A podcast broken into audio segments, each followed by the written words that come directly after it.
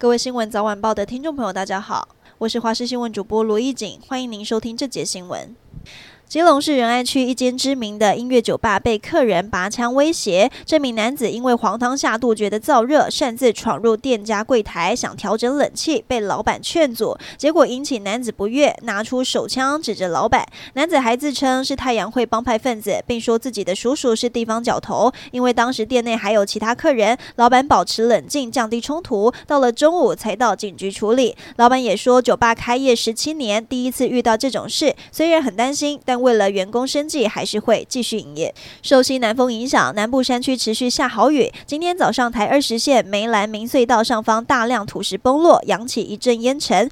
民众目击落石坍方瞬间，忍不住惊呼。而之前被冲毁的明坝客路桥钢便桥，目前抢修当中。不过，公路总局在钢便桥上搭设了钢梁，提供居民临时通行。早上七点开放，不少人来排队等着下山。有一位在山区担任保全的民众，他说受困五天了，终于能。回家过父亲节，相当开心。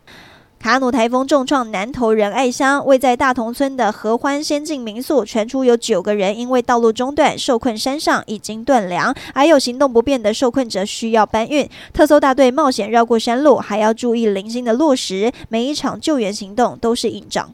南投县山区多处灾情惨重。昨天下午，总统蔡英文到现场看灾，但却被国民党立委孔文吉批评。总统只短短看灾四十分钟就离开了，加上总统车队严重影响到当地交通，导致很多菜车原本要抢送蔬菜下山，被堵在路上。对此，总统府发言人驳斥，总统只是要避免影响灾区的救灾以及交通为原则，在台十四线上并没有为总统车队进行交通管制，希望不要用政治口水取代辛苦汗水。